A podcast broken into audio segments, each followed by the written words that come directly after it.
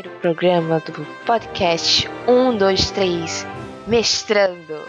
Podcast esse que só a narradora, eu que vos falo, sabia que o material gravado ia virar um programa. Portanto, o que você vai ver aqui é um debate entre três alunos que pretendem entrar no mestrado da São Francisco. Se você chegou até aqui, eu não sei como, mas se já chegou, fique por aqui. Boa sorte!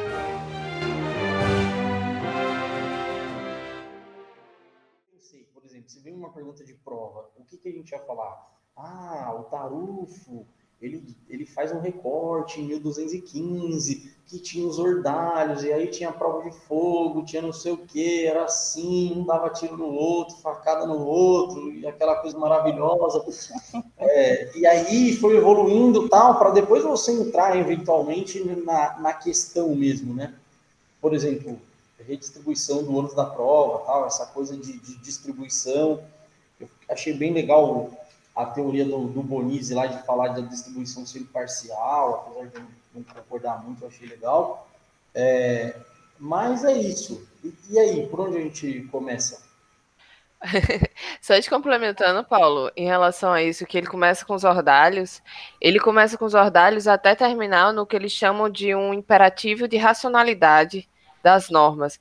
Ele quer explicar que passou primeiro de um sistema onde você não buscava a verdade por meio da racionalidade, mas sim por meio do, do, que eles tinham na hora, inclusive isso não é nem bom ou ruim, mas sim isso é fruto da sociedade que eles estavam inseridos, quem traz essa ideia de processo inserido em fruto da sociedade é Mitidieiro, e depois é que começa a ficar exigindo que isso tenha uma base de fundamentação científica, principalmente porque acontece a revolução industrial, é, acontece a ilumina, o iluminismo, e aí começam a puxar a ciência, porque não podia mais ficar tipo, dando, jogando pedra para cima. Uhum. Uhum. É.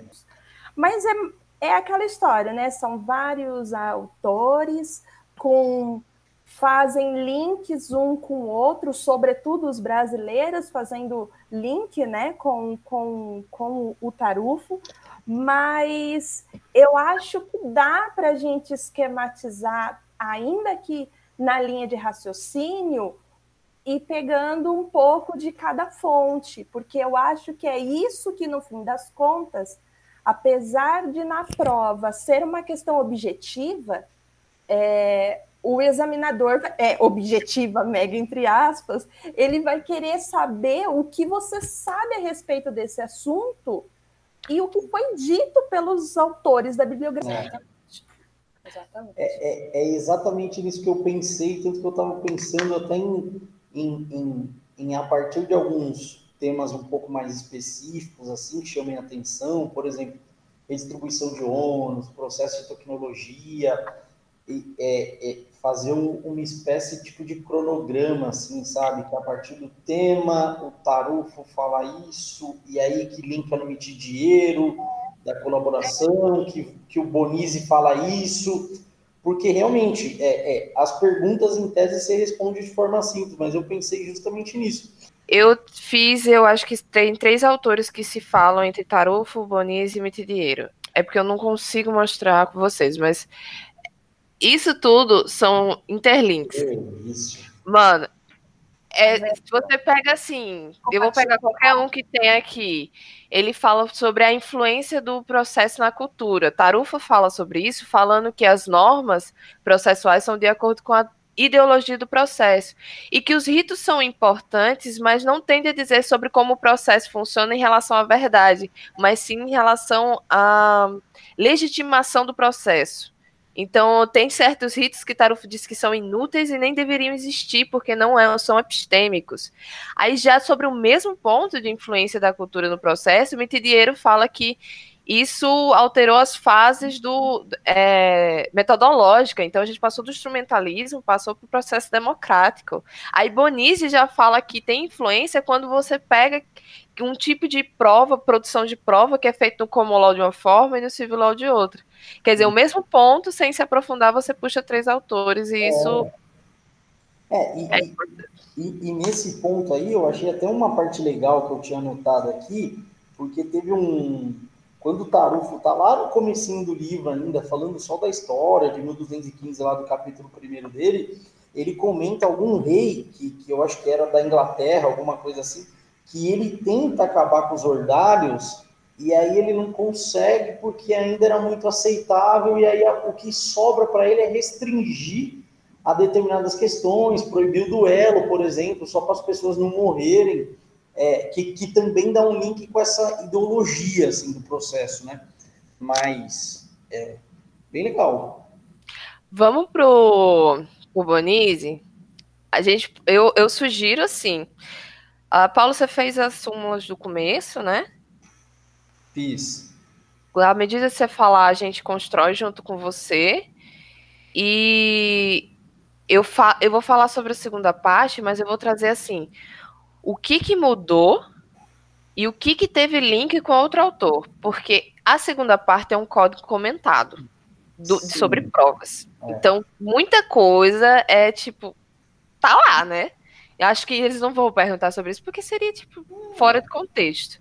Eu falei que eu não ia ler, inclusive. Ridículo. Algumas não, coisas que eu achei ó, importante eu trago na segunda. Então vamos lá. Ó, eu fiz, eu, fiz, algumas fórmulas aqui, mas coisas assim, tipo, muito tranquilas que eu tenho costume de. Eu não fiz nem pensando da gente fazer alguma reunião, algum debate assim tal. É, mas é, eram pontos chaves assim que me fariam ir lembrando dos temas e, e, e, do, que, do que era importante assim. Algumas coisas meio óbvias algumas coisas mais de fato é, interessantes aqui do livro do Bonise e tal. É, então tipo, eu vou seguindo aqui vocês vão mandando junto comigo. É, assim o, o primeiro ponto que eu destaquei do, do da teoria geral do, do, do, capítulo da primeira parte do livro do Bonise foi que ele fala é, que a, a, possibilidade dessa aproximação, o uso da tecnologia para produzir a prova traz uma aproximação com muito mais precisão de você descobrir a, a de fato você entender a controvérsia, você não ele, ele não vai falar de verdade real, ele fala que isso caiu em desuso, mas ele, ele fala que é o grande trunfo, você ter o uso da tecnologia no processo civil. Então, é, é, eu achei essa, essa afirmativa dele bem importante. É importante, eu vi isso mais à frente, que ele primeiro aumenta-se o número de provas documentais porque o mundo, a sociedade moderna passa a utilizar mais documentos. E agora se aumenta o número de provas documentais porque se aumentou o número de provas através da internet. E isso tem exigido o código, exigiu o código certas adaptações. Então, já era uma tendência, mas é bem isso mesmo. Sim, exatamente. Aí, aí o, o, o termo que ele usou, grande trunfo das provas, foi o que, o que me me despertou mais atenção ali, né? E aí, é, é, seguindo, ele vai falar, como toda doutrina fala, que o direito de produzir prova é inerente ao acesso à justiça, ele é, ele faz parte do princípio condicional, sem ele não vai valer nada. Ele vai fazer uma distinção ali sobre o meio de prova, que é o procedimento, e a fonte da prova, que é o objeto propriamente dito. Por exemplo, a prova testemunhal é o meio de prova e a fonte da prova seria a testemunha. Ele vai fazer essas classificações. É, ele vai citar alguns princípios da teoria geral da prova, que ele vai falar do non est in actus, non est in mundo, o que não está no processo não está no mundo. Ele vai falar de um princípio de aquisição da prova ou comunhão da prova, que é justamente aquele fato de que uma prova produzida por uma parte ela vai se aproveitar a outra também vai ter esse diálogo, né? E ele vai falar do livre convencimento, que o livre convencimento vai ter até uma questão que, que, que eu anotei aqui, porque está muito discutido também, é um outro tema mais de contato. Eu, lendo o, o livro do Bonizzi, eu até saí depois e fui, fui reler um artigo do Streck, que eu tinha lido, que ele fala hum. que esse negócio de, de livre convencimento e tal. E aí o último princípio vai ser a máxima eficiência dos meios probatórios. Então, é, que, que basicamente ele é autoexplicativo, né? Vai se buscar, e principalmente agora com o uso da tecnologia, a maior eficiência possível dos meios probatórios. É... Paulo, sobre esse livre convencimento, e até de Lene, né? É Lene Streck o nome dele? É, Lene Streck. Isso foi pauta realmente de, um, de uma aula do. Ai, como é o nome dele? Que dá aula junto com o Dinamarco? Bedak. Bedak. A aula do Bedak fazia a seguinte pergunta: é, depois que houve o 73 por 2015, se tirou o termo livre. Tá só convencimento motivado. Isso. Isso teria acontecido de abandonar o sistema antigo de, de, de, avaliação de prova, ou seja, a gente não estaria mais num processo de livre convencimento motivado? Isso foi uma pergunta que foi, assim, um mundo de debates. E o que acontece é que naquele, na, naquela aula se discutiu que sim, não é a palavra livre não era adequada porque levava a entender que o juiz podia ter discricionariedade. E Tarufo fala que o juiz tem algumas condições para decidir, que se chama até inclusive de normas antiepistêmicas, que condicionam o juiz decidir de tal forma, mesmo às vezes ele não tendo certeza se aquilo é verdade, se aquilo é, é é uma coisa que abrevia a cognição do juiz, o trabalho que ele vai ter, em detrimento de outros valores, como celeridade, segurança. Então, ele estabeleceu que existem normas antiepistêmicas que o juiz deve obedecer, por isso que não seria mais livre, e também é, existe estándar da prova, ou seja, você deveria alcançar certo nível de, de aquela prova deveria ser, alcançar certo nível de convencimento para o juiz considerar que aquele enunciado fático está aprovado. Eu vejo esses dois pontos. Eu não lembro do, do, do artigo de Lenny Streck, o que, que ele fala. Mas isso eu sei que é uma questão polêmica. É, é, é, é essa questão é, é o, o Streck ele vai abordar ela de um ponto mais filosófico, né? ele, ele, ele dá alguns exemplos. Bom, ele tem um jeito meio risco de escrever e tal, ele é um cara meio exótico também, eu, eu, eu gosto dele. Mas, basicamente, ele vai falar que suprindo esse livremente, é, se abandona a, a, o entendimento desse princípio do livre convencimento motivado. É, que o juiz ele não pode ser livre, ele tem que estar vinculado à fundamentação.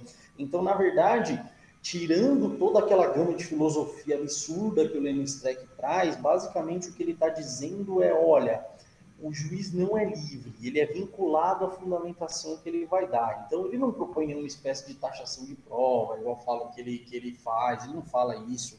É, nem nada do tipo, mas ele, ele demonstra a preocupação dele, que ele dá um exemplo que não, não é exatamente esse, mas ele fala, olha, o juiz tem problema com um vizinho e ele vai jogar uma ação entre vizinhos, ele vai entender, então isso aí ele não pode mais fazer. É, hum. Ele, ele faria, então, então ele fala, ó, primeiro ele ficava convicto de algo e aí ele buscava fundamentação para motivar a, a, aquele convencimento dele. E aí ele falou para ele que o código tinha abandonado de forma completa isso daí. E ele faz uma crítica aos precedentes que tinham, falando tudo isso, do STJ. É, e ele comenta um precedente do STJ também no Código Novo, é, que eu acabei não anotando tal, mas, mas depois eu vejo. Ah, não, eu não anotei porque ele não menciona, ele só transcreve só. Mas ele não fala qual que é o, o e tal, qual que é o julgado mas falando basicamente, olha, é, é, o princípio do livre convencimento motivado ainda está normal, é assim que funciona, está tudo bem e não mudou nada. É, que é exatamente o que o Bonizzi fala quando vai rebater o, o, o artigo do Streck. O Bonizzi ele não dá muita importância, ele trata isso numa nota de rodapé. Mas basicamente ele fala o seguinte: olha, o fato de você remover o termo livre não significa que você impõe nenhuma taxação, é, de provas, não significa que você retira do juiz a condição dessa motivação. E aí o Bonizzi é até interessante que ele leva essa questão do, do, do, do convencimento, basicamente tudo que ele está dizendo, né? os, os três pontos chaves aqui de mais, de mais contato assim entre a doutrina, que é essa questão do livre convencimento motivado, os poderes instrutórios do juiz e, e o, a questão da atribuição do ônus da prova. Então, o Bonizzi, ele tende a trazer... Eu não vou falar nada de tarufo, porque eu não, não cheguei lá ainda, né? Uhum. Mas é, o Bonizzi, ele tende a trazer a questão muito mais para o contraditório. Olha, o juiz observando o contraditório, ele vai poder fazer, vai poder fazer isso. E até essa questão do livre convencimento motivado, ele leva para o contraditório também. Então faz sentido dizer que não muda, porque o livre está conveniado ao contraditório e à fundamentação. Exatamente. É livre, entre aspas, desde que ele fundamente, né? E, e que traga contraditório. Isso. Exatamente. Basicamente, assim, a, a, a grande maioria da doutrina vai dizer que não se alterou em nada. Continua vigente o livre convencimento motivado é, do juiz. E, e aí, falando desse tema, que é a primeira pedra de toque, a gente entra na segunda, que é a questão dos poderes instrutórios do juiz. E aí eu peguei um trecho que ele cita do Evaristo Aragão Santos, que é muito interessante, que ele, esse autor, ele vai falar, o exercício dos poderes instrutórios deve ser excepcional e motivado por inconsistências objetivas verificadas no, no material probatório. Então, é, é, eu acho interessante porque ele vai trazer essa questão que tem que ser extremamente excepcional e tem que ter uma circunstância, uma inconsistência objetiva verificada. Então, é, ele, ele vai bem contra é, isso daí, né? E aí o Bonis vai falar que os poderes instrutórios do juiz, que a, essa, essa condição de buscar a verdade, de buscar até, ele, ele faz um link, ele cita um outro texto do Taruf, quando ele vai falar disso, mas ele fala que esse argumento de buscar a verdade, de tentar é, decidir, dar a decisão mais justa possível, é um argumento que ele vai justificar eventualmente alguma autoridade, algum autoritarismo, alguma coisa do tipo, justamente porque o juiz, às vezes, querendo descobrir a verdade, querendo, ele pode intervir é, de forma ruim no processo. É, e aí, é, autoritarismo, a questão. Muito para o fato de que, quando eu estou numa relação privada, um direito disponível, é, eu não tenho que. O juiz não pode ficar metendo o B dele no processo, de maneira alguma. Quando ele fazer, ele vai fazer com equilíbrio. E, mas ele também, citando até um precedente do STJ, é, ele vai falar que o juiz, mesmo quando são casos de direitos indisponíveis, é, ele também não tem que ter a função de proteger esses interesses. Então, ele fala de processo coletivo, ele, ele vai falar de algumas coisas que, eventualmente, as partes não querendo produzir tal prova, não tendo condição, não pode caber ao juiz fazer isso, né? Porque quando a gente vai ter demais uma intervenção judiciária, a gente cria alguns problemas que vai, e aí já entrando no, na questão do ônus da prova, porque é, ele vai ter a ótica do juiz, mas o juiz ele pode criar um problema para as partes, ele acaba criando um problema para a sociedade, e o problema principal, na minha opinião, é os custos econômicos, o problema econômico disso, de você ter um juiz ativo demais, de, por exemplo, determinar a realização de uma prova, é, fazer alguma coisa do tipo. Essa parte de poderes instrutórios é um, eu vejo muito choque assim, porque Bonizzi fala que realmente o poder instrutório do juiz ele só exerce de forma subsidiária e residual, apenas quando realmente restar dúvida a ponto dele não conseguir decidir com certeza é que ele deveria exercer os poderes instrutórios. Caso não, caso as partes não, não, não contraditem, assumam aquele fato, seja um revel, o juiz tem que tocar em frente. E quem fala muito isso, contrário, é o BEDAC. Sim. Que o BEDAC diz que poder instrutórios amplos e vai. E assim, Tarufo afirma que os poderes instrutórios devem ser residuais sob risco do juiz acabar, com, acabar sendo parcial, apesar de existir um. Esse, esse argumento ele é exagerado nessa questão do poder instrutório, porque é, muitas pessoas dizem que não poderia haver poder instrutório do juiz, porque senão ele acaba sendo parcial. Bonis e Tarufo dizem: pode sim haver poder instrutório do juiz, porque o juiz não sabe qual é o resultado dessa prova. Então, o juiz pode fazer essa determinação. Ocorre o, pro... o maior problema é quando você começa a tomar o lugar do Ministério Público, que seriam nos casos do, dos direitos indisponíveis deveriam ser protegidos, se for o caso, pelo Ministério Público e não pelo juiz. Então, o juiz está distrito a, a fazer o poder instrutório dentro para suprir o seu convencimento. Fora isso. É, eu, eu confesso que analisando essas duas linhas de raciocínio assim que são tão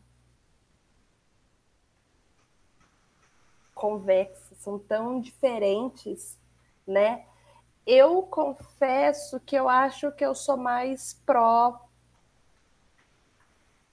Tarufo e Bonise, porque apesar de toda a produção de prova, né, é, a gente não condiciona de, nenhum, de nenhuma forma o contraditório, de modo, de, de modo que as partes vão, é, evidentemente, se, se manifestar a respeito, é, eu acho menos temerário numa lide, seja ela qual for, esse poder instrutório residual, assim, justamente porque eu concordo com a linha de raciocínio de que é limitado para convencer, para construir o convencimento dele. Ponto.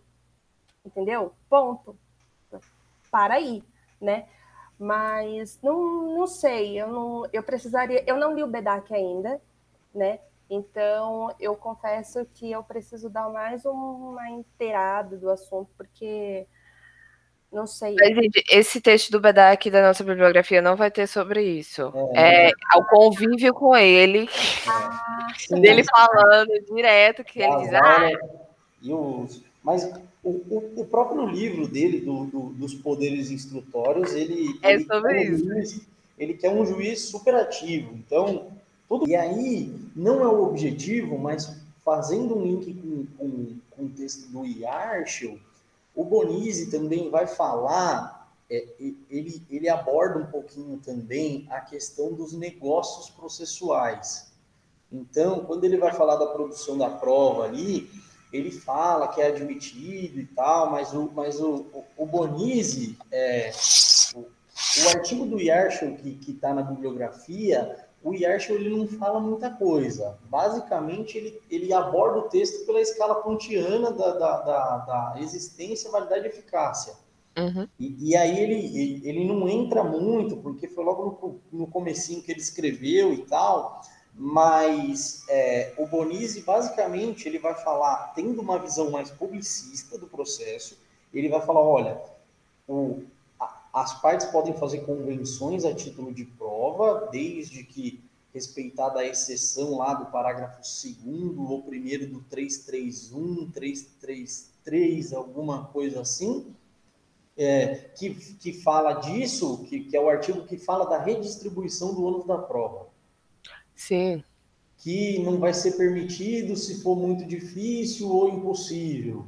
É, e aí ele, ele vai falar basicamente que, apesar das partes terem esse direito de fazer essas coisas, elas não podem afrontar de maneira alguma o, o poder instrutório do juiz, poder de eventualmente querer alguma prova, fazer alguma coisa, apesar que ele deve dizer que não é recomendado.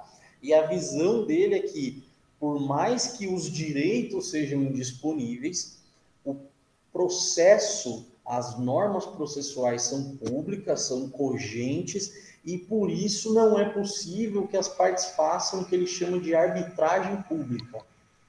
Ah, não, não. Do processo público, uma arbitragem. É, uhum. Esses são os termos que ele, que ele usa. Eu também não concordo. Mas, nossa, eles falam muito isso, eles pontuam demais. Eu acho que acha poderia ter ido. Eu sei que foi muito no começo, mas é um texto abusadíssimo, e acha, é. que é só dizendo sobre validade, negócios jurídicos processuais. Mas, mas, enfim, mas aí vai ter basicamente isso. E aí, a, a, a questão do, do ônus em si, é, na visão do juiz, é, ele, pela ótica do juiz, o ônus é uma medida importante porque ele verifica a produção da prova e ele vai verificar se os fatos alegados ali são é, verossímeis, verdadeiros ou falsos, e o juiz tem a função de dar a justiça, de prestar justiça. Então, por isso, é, é, é esse argumento que ele usa, que isso não pode ser justificativa para distribuir é, é, o ônus de uma maneira é, ruim, é, presumir essas coisas, intervir no processo, usar desses poderes instrutórios para isso. É, sobre a ótica das partes, é, o ônus vai ser, a, vai ser a faculdade, é o que. Eu tinha anotado um termo aqui, a abreviatura para eu lembrar, mas eu não estou lembrando. É, e aí, mas vai ser das partes, então é, vai ser uma faculdade, é um, é, um, é um exercício ali, uma sobrecarga de peso que elas têm, e elas arcam com aquilo quando ela opta, por exemplo, em não produzir determinada prova, em não ser dirigente. Mas aí o Bonizzi pega até uma questão de que, quando ele está falando dos poderes instrutórios aqui, e sobre essa perspectiva da parte, que do mesmo modo que a parte pode simplesmente ser é, imprudente, não produzir uma determinada prova no processo, não ter interesse numa perícia, por exemplo, ela pode simplesmente não exercer o direito de ação que em tese foi tolhido. Então, esse seria um principal motivo pelo qual o juiz não poderia intervir demais, porque sendo uma relação privada, a parte sempre tem a opção de simplesmente não exercer, não acessar o judiciário. E aí, sobre a perspectiva da sociedade, é, ele vai falar que é, isso vai tirar um pouquinho da previsibilidade e pode se transformar num processo autoritário se o juiz toma a frente das partes, e aí a gente ia virar como se fosse é, o, o, os ordalhos lá, em que, em que o juiz dizia o que seria ou não, é, isso vira um autoritarismo e isso é ruim para a democracia, isso é ruim para o processo, é, e isso é ruim para a sociedade como um todo. A questão dos custos, ele vai, ele vai observar muito bem essa questão dessa discussão, se pode ou não pode o juiz imputar é, o, o que ele mais aborda no livro dele é, é a questão se o juiz pode imputar o adiantamento da despesa de uma prova é, para a parte que é mais privilegiada economicamente, só por esse simples fato. Então, ele, ele enfrenta o tema de uma forma interessante, ele fala que a princípio não pode, só esse motivo não justifica, Porém, é, ele vai falar algumas coisas que basicamente todo mundo fala, que é uma questão doutrinária muito vista, de que é, o fato da parte ser economicamente melhor ou a outra parte ser vulnerável sobre o consumidor por si só não implica. Porém, ele vai falar que todo comportamento antes do processo e no processo deve ser levado em consideração. Então, por exemplo, se a questão versa sobre um erro médico, é, a parte tem muito, a, a clínica, o hospital vai ter muito melhores condições de produzir uma boa perícia, de fazer, então talvez seja o caso de nomeá-la, ela, de fazer, de obrigar ela a adiantar essas despesas iniciais, mesmo que ela não queira é, o resultado dessa prova eventualmente, ou até mesmo é, se houver alguma tentativa de, de tumultuar o processo, de alguma coisa, vai ser imputado esse custo é, para ela. Eu é... até vi isso, a questão do o comportamento das partes, mas que vulnerabilidade e hipossuficiência não quer dizer pouco dinheiro também. Hipossuficiência quer dizer também hipossuficiência técnica. Então, poderia. E isso saiu do CDC. Primeiro, essa regra existia no CDC e veio para o CPC 15. Inclusive, isso é uma inovação. Por isso que pode ser perguntado sobre ônus da prova, porque é uma coisa nova. Antes, em 1973, só existia por convenções da parte. É, era só por convenções da parte, né? nos mesmos termos. O juiz vai dar aquela controlada em relação à validade, à hipervulnerabilidade que isso pode acontecer. Mas hoje, é, a inversão pelo juiz, nesse sentido, por comportamento, até isso é uma ampliação dos poderes instrutórios do juiz. Quer dizer, agora eu posso dizer que uma parte é melhor que ela produza, porque eu senti aqui que você está fazendo tumulto e dificultando a outra parte de conseguir a prova, você tem mais dinheiro, e ele fala até que pode ser feito a inversão unicamente do custo da prova. Quer dizer, um produz e o outro paga. Sim, sim. Exatamente isso. É, é, é a inversão do custo da prova. É, é, é justamente quando ele está falando desse, desse, dessa ótica econômica do, do, do processo, ele fala disso. É, e, e, aí, entrando na, entrando na, na redistribuição do ônus da prova mesmo, ele, eu peguei alguns pontos interessantes aqui, que ele, ele vai falar em ele vai levantar aquela teoria dele de distribuição parcial, e que, que em tese tem um outro autor que eu não anotei o nome que sustenta que a distribuição, na medida do possível, sempre ela deveria ser de maneira parcial, senão uma parte ia virar uma mera espectadora do processo, não ia ter mais interesse nenhum na produção daquela prova se fosse julgada como ônus, ele fala de uma possibilidade muito interessante que eu não, que eu até hoje não tinha lido em lugar nenhum e nem pensado, mas ele fala que respeitado o contraditório é preciso, é, é, é, você pode vislumbrar a possibilidade da redistribuição da redistribuição. Então, ou seja, o juiz iria redistribuir o ônus da prova, a parte poderia ou deveria ser intimada para eventualmente se desincumbir daquele ônus e o juiz poderia ser convencido de redistribuir de novo o que já estava redistribuído. É, e aí, é, eu não achei isso tão importante, tal, mas eu acabei anotando por ser exótico, apesar de toda a parcimônia que ele faz dessa necessidade de distribuição parcial, é, de, de você vedar na medida do possível que uma parte seja é, que uma parte vire mera espectadora do processo, com uma redistribuição do ônus para levar o cargo totalmente do ônus da prova para outra, ele admite é, que é possibilidade, que existe uma possibilidade da gente ter uma ação procedente por falta de provas. Então, eu achei, ele não fala tanto disso, ele basicamente dá uma passada, ele trata disso em duas linhas, mas ele fala que é, é, por conta da redação do dispositivo, dessa criação, você deve admitir a existência dessa possibilidade em casos muito específicos. Seria uma ação que ela seria procedente. O autor seria a razão porque não foi provado que ele estava errado. Então. Isso não acontecia muito com o CDC, não? Mas... Quando o, o, consumidor ele entra, aí reverte o ônus e a outra parte não consegue provar, então o consumidor sai procedente? É, era... só que não era. Só que, apesar da regra de, de a consequência prática ser essa, o fundamento não era esse. Hum, entendi. O fundamento não era esse. É, o, o Bonizzi, tanto que ele não dá nenhum exemplo dessa hipótese, o Bonizzi fala que a procedência do pedido em determinados casos espe extremamente específicos por falta de provas pode ser o fundamento do juiz.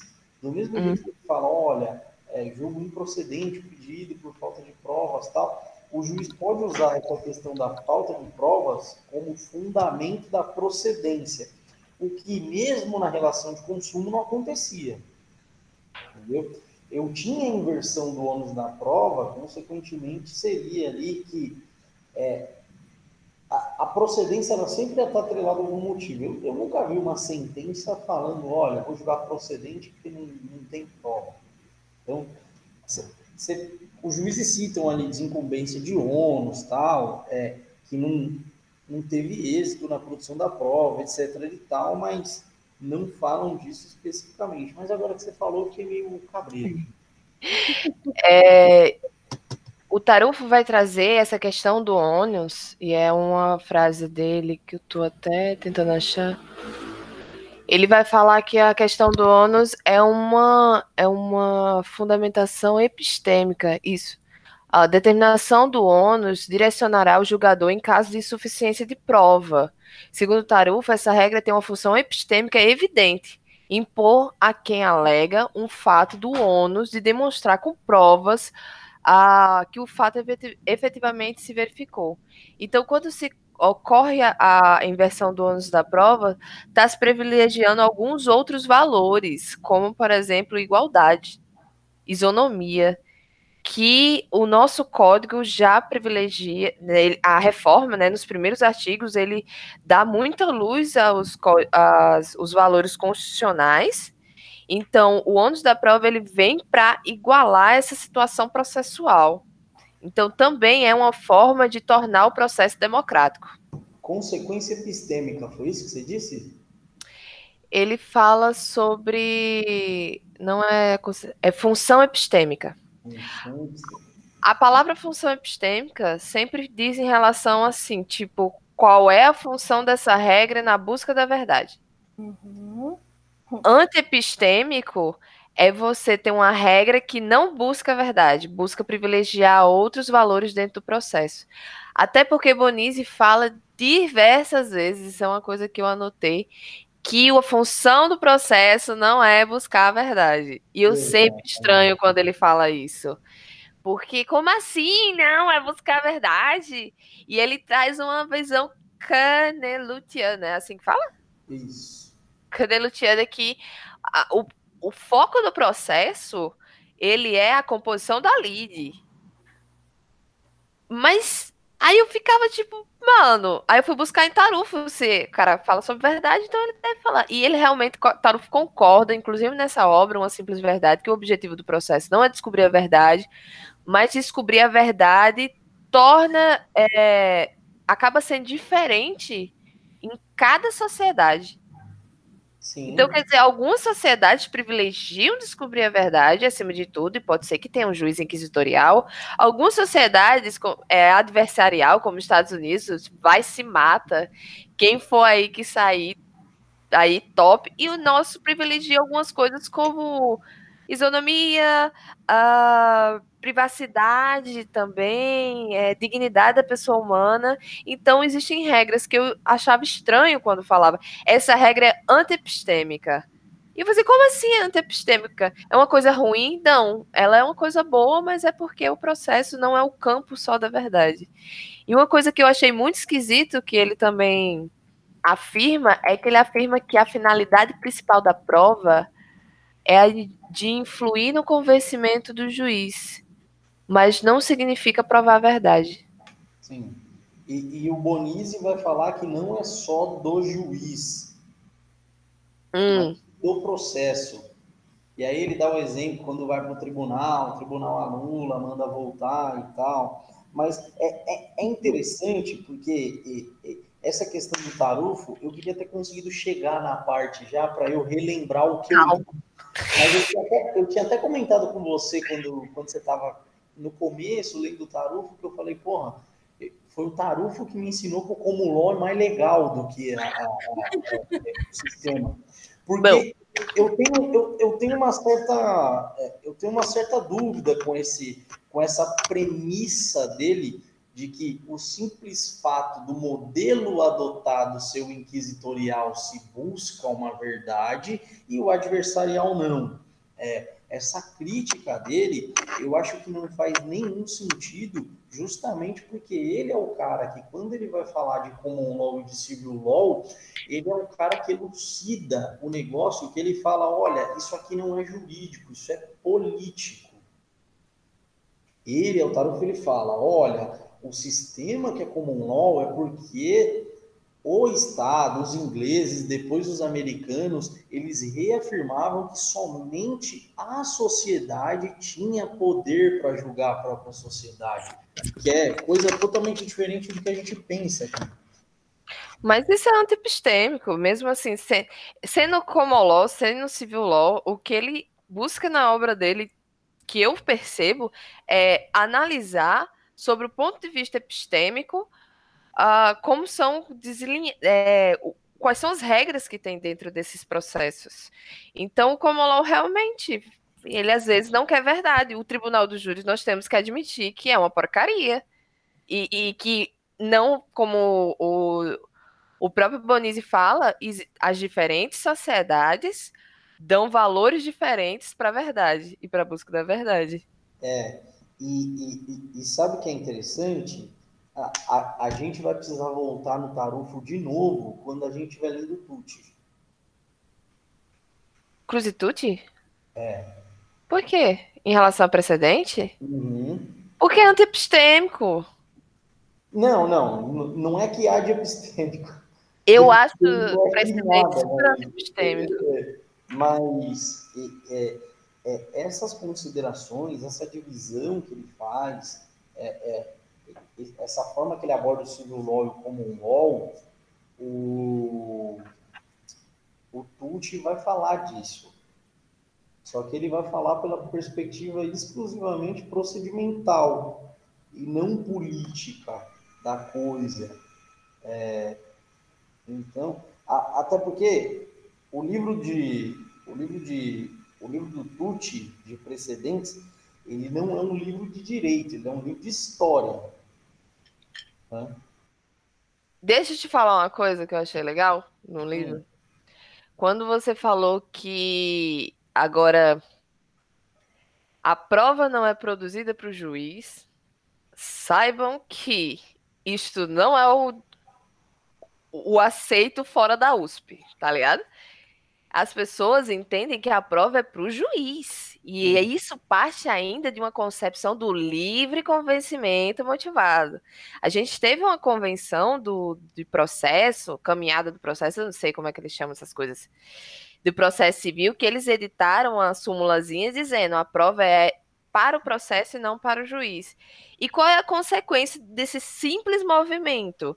Acontece muitas vezes que o juiz acaba confundindo a questão da inutilidade, da questão protelatória com seu livre convencimento motivado. E diz que a prova é protelatória ou é inútil porque ele já está convencido. Isso faz com que se restrinja ao direito de ação de, um, de uma determinada pessoa porque aquele juiz disse: ah, não, eu já, já me entendi aqui com essas provas, sem analisar que, por exemplo, o tribunal pode precisar disso. Quer dizer, o juiz às vezes ah, fez engenharia, o código taxativamente diz que você não pode usar desses tipos de conhecimento para decidir, o juiz precisa de uma perícia, né, para isso. Mas, por exemplo, o juiz fez engenharia, ele já entendeu ali, e aí ele diz: não, não quero mais nada de oitiva complementar. Mas aí quando faz a recorre, porque, e aí ele faz isso, ele indefere a prova por in, un, inutilidade ou protelatoriedade, mas na verdade ele está fazendo um exame de valoração do resultado de forma antecipada. E aí sobe para o tribunal e a pessoa não tem aquela prova que o tribunal entendia, porque agora o tribunal não sabe, porque o tribunal não foi juiz. Isso é uma coisa que eu achei super interessante, que é só a supressão do livre, mas que é, o Bonizzi fala que a admissão da prova não se confunde com a valoração antecipada. O fato do juiz indeferir a produção de uma determinada prova por já estar convencido a propósito do que se pretende provar, sob a alegação do livre convencimento motivado, trata isso como o juiz como único destinatário da prova. E, tipo, ele usa Daniel Mitidiero para ele poder fundamentar isso. Sim. E Daniel usa Bonise. Mas só os dois falam sobre isso. É. Mais ninguém. Eles se auto-apoiam. É, o que faz absolutamente sentido, né?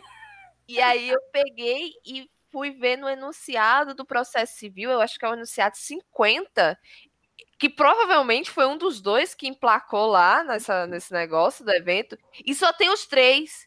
Só que quando eu estudei, eu estudei eles dois e vi esse enunciado, eu fui brigado com um cara no YouTube que tava falando que era livre para ele, pro juiz. E aí eu botei professor, sua aula é ótima, mas eu quero lhe comunicar que não é assim que se entende. E o cara me escrachou, disse: como é assim, garota?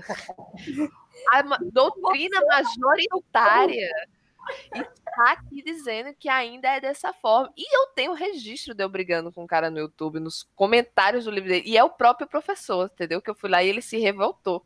É, né? Mas, mas enfim, e, e aí. Essas coisas são muito legais. Né?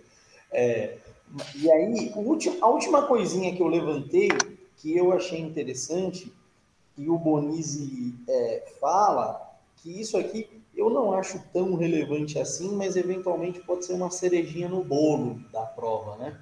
Quando você já fez tudo ali, você põe a cereja em cima só para ficar visualmente bonito, né? Ele vai falar da, do direito intertemporal, então, por exemplo, ele traz a hipótese de uma pessoa que ajuizou a ação é, na vigência do CPC de 73 e no momento da, da, da, da, produção da prova ali. E aí lembrei de um outro tema que a gente pode discutir, que eu não acho relevante, mas talvez vocês, vocês achem. É, quando ele faz isso, o que, que se aplicaria e aí o Bonizzi vai falar em um direito adquirido probatório. E para fundamentar isso, ele vai dar, olha que exótico isso aqui, hein? Para fundamentar isso, ele vai dar a regra da prova testemunhal para contrato. O CPC de 73 admitia que até 30 salários mínimos, eu acho, alguma coisa assim, você poderia provar a existência de um contrato com prova testemunhal. E agora o CPC veda expressamente isso, de qualquer valor. Então, a prova testemunhal ela pode provar alguma obrigação, alguma coisa atrelada ao contrato, mas o contrato em si não é mais admitido prova testemunhal. E é interessante que ele vai falar desse direito adquirido, porque ele falou que quando as pessoas celebraram um negócio jurídico, elas estavam mirando nas regras que existiam. E aí, ó, é uma página e meia, ó. Depois, se vocês quiserem ver. Eu ignorei essa parte porque eu levei em consideração a simples regra que direito processual incide na hora. Ó, olha aqui, ó. Eu vou até ler, ó. Ó, nesse caso que eu falei e tal, de lá, aqui, ó. Aí ele vai falar o autor que não possui nenhum começo de prova escrita será atingido pelas novas regras. Pouco importante se o processo foi iniciado antes ou depois da entrada em vigor do novo CPC, o que, em princípio, fará com que o juiz julgue totalmente improcedente o pedido formulado perante a ausência de um começo de prova escrita. Que é, o 402, inciso 1, ele fala exatamente que é, é, precisa ter um, um começo de prova escrita. É, eu acho que o dispositivo não está errado justamente por causa dessa, dessa era do WhatsApp e tal, e, e o cacete a quatro. Mas aí ele vai falar, ó, aí que é o grande lance. Para que isso não ocorra, é preciso lembrar que há um direito adquirido a ser protegido no exemplo mencionado, e tanto pode servir sob um aspecto material, relativo aos requisitos exigidos pela lei no momento em que a relação contratual foi estabelecida, quanto também pela ótica do direito processual, a quem incumbe a remoção de óbices ilegítimos à realização da justiça, especialmente em situações como essa, em que o autor não tinha como prever que deveria sempre haver um começo de prova escrita, independente do valor do contrato celebrado. Eu discordo totalmente, mas tudo bem. E não é? Eu achei, você está cerceando o direito de defesa dos outros. É. Mas eu gostei muito do que você falou sobre começo de prova escrita e prova tecnológica. Que faz sentido, né? Exato. E, e Muitas conversas começam com a troca de e-mail e terminam, de repente, é, presencial. E aí? Mas agora eu estou um pouco preocupado que eu achei que você iria me falar disso. É, mas, enfim. O último ponto para fechar aqui que eu passei por cima, que eu não acho relevante, mas talvez vocês queiram abordar, queiram acrescentar alguma coisa, é, tem uma discussão, a meu ver, inútil, de, do momento em que as partes devem requerer as provas.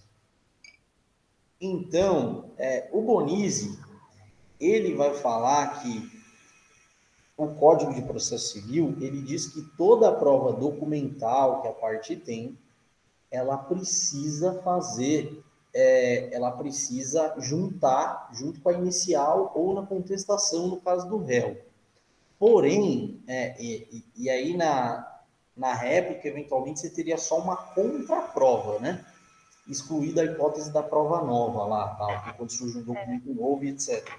Mas, e aí ele fala basicamente o seguinte: ele vai falar, olha, o correto é você admitir, igual se fazia no, no CPC de 73, um mero protesto genérico, porque pegando aquela, a, a, aquela disposição lá de Calamandrei de ponto e questão, a parte, ela, ela genericamente vai dizer que ela quer produzir todas as provas admitidas em direito, porque ela não sabe efetivamente qual dos pontos que ela alega que vai virar uma questão controvertida. Então, é, uhum. a classificação de que eu vendo, vocês lembram, né? O que a parte alega é um ponto, o que a outra parte se contrapõe vira uma questão. E é sobre essa questão que vai incidir é, é, o, o objeto probatório. Então, é, tem alguns autores que é o, o, principal deles é o é o é o Luiz Rodrigo Vanbier, que vai dizer que isso não é possível, que o autor ou o réu precisa especificar as provas. É, e, e, e aí o Bonizzi vai até falar, olha, por cuidado e tal, você já pode trazer o rol de testemunhas ou informar que você quer as testemunhas e trazer o rol depois. É uma discussão, a meu ver, um pouquinho útil. Eu me fodi num caso desse, como desembargador lá que citou esse fundamento, é, que eu achei um absurdo, estou indo para o STJ com um monte de doutrina e tal, mas é, lembrei disso, que o Bonizzi fala disso também. Então, vocês querem acrescentar alguma coisa tal? Essa questão eu achei mais relevante dela quando eu li, que isso se trata do, do processo colaborativo. Se você passar a olhar pela visão de Daniel Bentidiero, ele fala que o processo colaborativo ele tem fundamento na boa fé, ele tem fundamento no bom andamento processual, então é por isso que se proibiram o trunfo que não é para ficar fazendo trunfo na, nessa vida, é para todo mundo se comportar feito gente, sentar, apresentar as provas, porque apesar de tudo, é, apesar do processo, falar sobre as estratégias da parte, ela pode fazer isso, mas o juiz não tem tempo de ficar lidando com essas, com essas, com essas armadilhas que as partes fazem. Então, a boa-fé e a proibição desse trunfo, dessa aparição com prova nova, e isso gerou, inclusive, isso é uma, uma novidade do novo código, é preclusivo o direito de prova. Se você não trouxer, preclui para você, menos para o juiz, que os poderes instrutórios não podem ser precluídos para o juiz. Muitas vezes, é, para que isso chegue no despacho saneador, o juiz conversa com as partes e diga: é isso aqui, é isso aqui. Então segue o baile para que parem de fazer o processo ser um pardieiro e é. que seja tudo feito sem esses trunfos. Esses trunfos são muito ridículos. Mas é que tá. Não, mas não é a questão do trunfo que, que é discutida. A questão é o seguinte: imagina, a gente vai entrar com uma ação. É o momento para requerer a prova. Então, hum. por exemplo, na inicial, é costumeiro a gente colocar assim: protesta aprovar o uhum. alegado por todos os meios de provas em direito admitidos. E aí eu vou dar exatamente o caso que aconteceu comigo. Eu precisava de uma porra de uma perícia. É, e aí, na inicial, eu fiz, dei todos os meus argumentos e depois eu fiz um protesto genérico de produção de provas, que é o que todo mundo faz. E aí, é, chegou na hora, por exemplo, quando o juiz mandou, é, o juiz acabou não mandando especificar as provas, ele não deu um despacho é, de especificação, que, é, que seria até o, o, o, momento que precede, quando ele vai sanear o feito e, e, e fixar ali os pontos controvertidos, o que vai ter objeto de prova, o que vai ter ou não, é, ele julgou a demanda. E aí, eu recorri, é, eu recorri pelo cerceamento de defesa e, ele vai, e aí o desembargador lá, o cara que caiu, ele deu exatamente, ele citou essa doutrina de falar, olha, como você não requereu na inicial, então não é questão de você ter o trunfo, é, é, é a questão do hum. momento processual adequado para você discutir para você requerer as provas que você vai produzir. Ah, e então... aí tem uma parte da doutrina que vai falar que, olha, o mero protesto genérico, que é o que diz o 311, algum inciso ali do 311, é, indicar as provas que pretende produzir, é, ele é suficiente. Tem gente que vai dizer, por exemplo, em vez de fazer protesta provar por todos os meios de provas, ah, eu quero provar por prova testemunhal, o rol é esse, ou eu vou juntar o rol assim possível, é, eu quero fazer perícia, eu quero fazer depoimento pessoal, eu quero fazer isso, entendeu? Então, seria não, é nem a questão do trunfo, seria o momento que a parte tem que requerer. Basicamente, eu acho que é isso. Sobre a teoria geral, eu acho que esses são os pontos importantes. Você quer acrescentar mais alguma coisa? Cara, eu percebo que você focou em umas coisas bem diferentes que eu, porque eu foquei muita coisa sobre o que é verdade, qual é o objetivo do processo, como chega. Foi exatamente o que eu estou ignorando por hora. é. Deliberadamente ignorado, porque sim. Não, mas, mas você anotou isso em algum lugar?